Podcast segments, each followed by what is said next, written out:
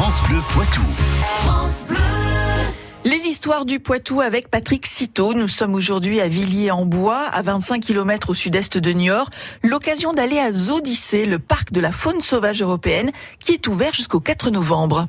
En effet, avant sa fermeture annuelle jusqu'en février, Zoo Odyssée est encore accessible à la visite. Ce parc de 30 hectares, situé dans la forêt domaniale de Chizé en Deux-Sèvres, est ouvert jusqu'au 4 novembre, les mercredis, samedis et dimanches, de 13h30 à 18h. Et que peut-on y découvrir? Alors, Zoodyssée est constitué de trois espaces, le Grand Parc, le Petit Parc et Biodyssée, vous permettent ainsi d'aller à la rencontre de la faune européenne. Plus de 70 espèces animales y sont à observer, des loups aux cigognes en passant par les lynx ou les bisons. Environ 700 animaux résident ainsi à Zoodyssée. Le parc s'inscrit dans une véritable démarche de développement durable.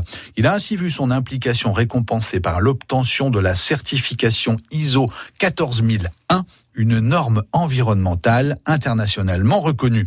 Les aménagements d'enclos sont réalisés en fonction de ces critères. C'est notamment le cas avec l'écobassin des loutres tortues cistudes et ragondins. Utilisation des eaux de pluie et nettoyage par les plantes y sont par exemple appliqués. Et alors à quand remonte le début du parc animalier? C'est en 1973 que le projet se concrétise en forêt de Chizé. À l'époque, le Centre d'études biologiques des animaux sauvages est déjà présent depuis 1968. L'objectif y est d'étudier la biologie de plusieurs animaux, dont des chevreuils, sangliers et renards. L'idée de faire découvrir cette faune au public donne le point de départ de ce qui s'appelle tout d'abord le zoorama de Chizé. Dès l'origine, on cherche à y présenter les animaux dans les conditions les plus naturelles possibles, sans grillage. Concept précurseur à l'époque, la mise en place de fosses de vision va devenir la marque de fabrique du parc animalier, une installation qui s'avère idéale pour observer les animaux. 45 ans après son ouverture, le parc se prépare à vivre de nouvelles évolutions. À l'horizon 2022, Zoo Odyssée serait ainsi divisé en neuf univers baptisés Odyssée.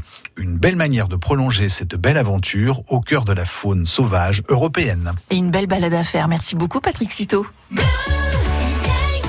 France Bleu Poitou.